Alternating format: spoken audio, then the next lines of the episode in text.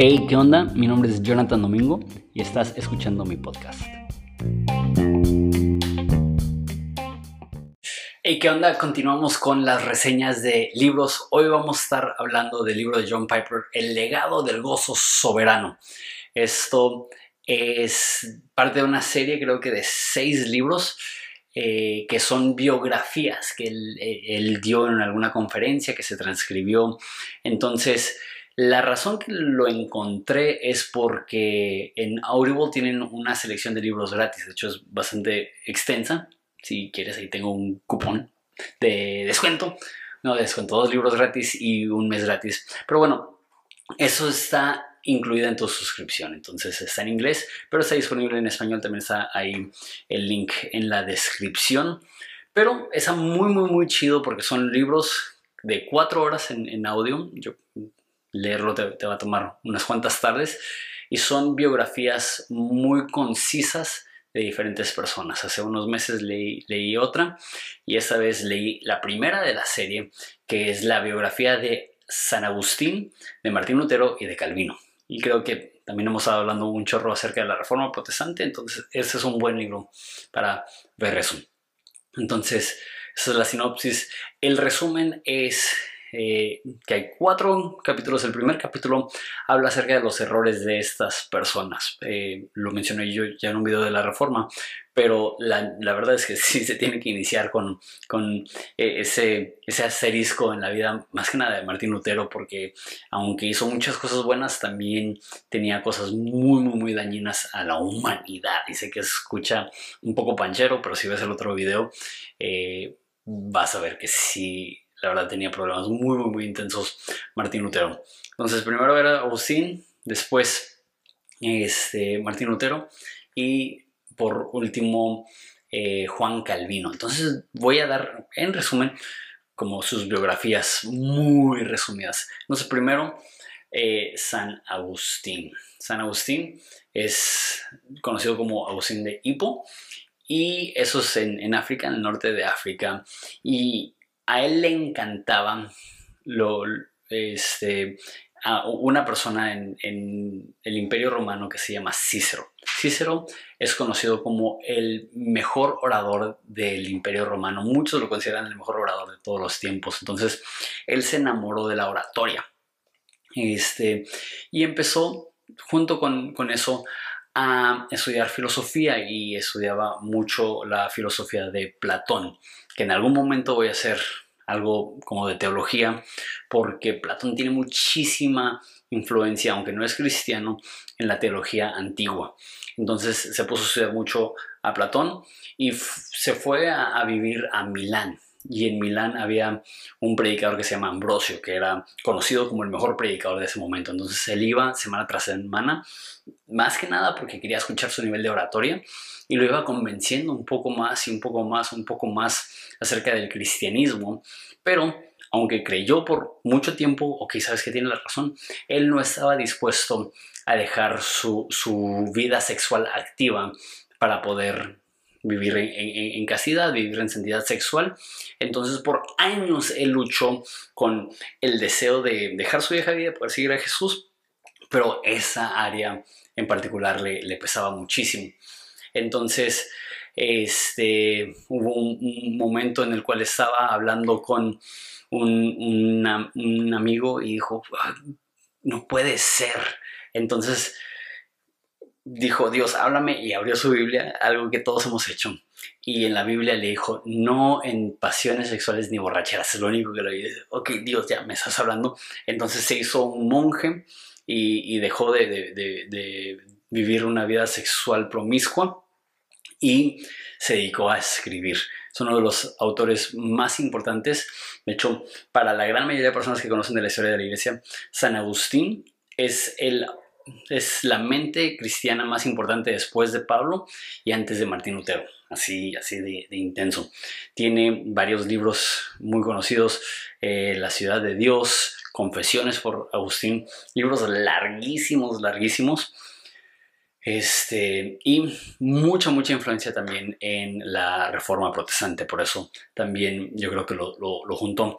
La biografía muy resumida de Martín Lutero es que Martín Lutero este, estaba estudiando, creo que leyes, y estaba en una tormenta. En la tormenta estaba seguro que iba a morir, entonces ah, rezó Santana, sálvame y me hago un monje. Entonces él se hizo un monje agustino.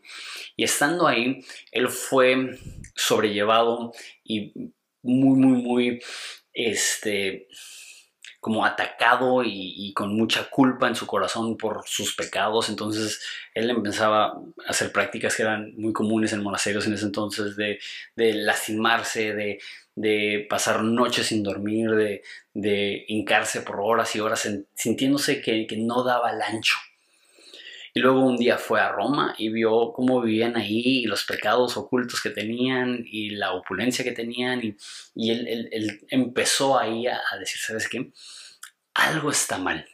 Entonces él empezó a estudiar los lenguajes originales y, en Romanos él leyó, el justo por la fe vivirá y ahí se le abrieron los ojos y se dio cuenta que, que eh, no era a, través de autolastimarse que iba a ganarse el perdón de Dios, que no podía ganarse el perdón de Dios, que era a través de la fe. El justo por la fe vivirá. Y dice la Biblia que la justicia de Dios se revela por la fe y la forma que él entendía eso es justicia, es como la justicia, la vara de corrección. Cuando tienes fe, Dios te corrige. Pero luego se dio cuenta que, que la justicia de Dios se revela por la fe no significa que Dios te castiga, sino que Él nos ofrece su justicia a través de la fe.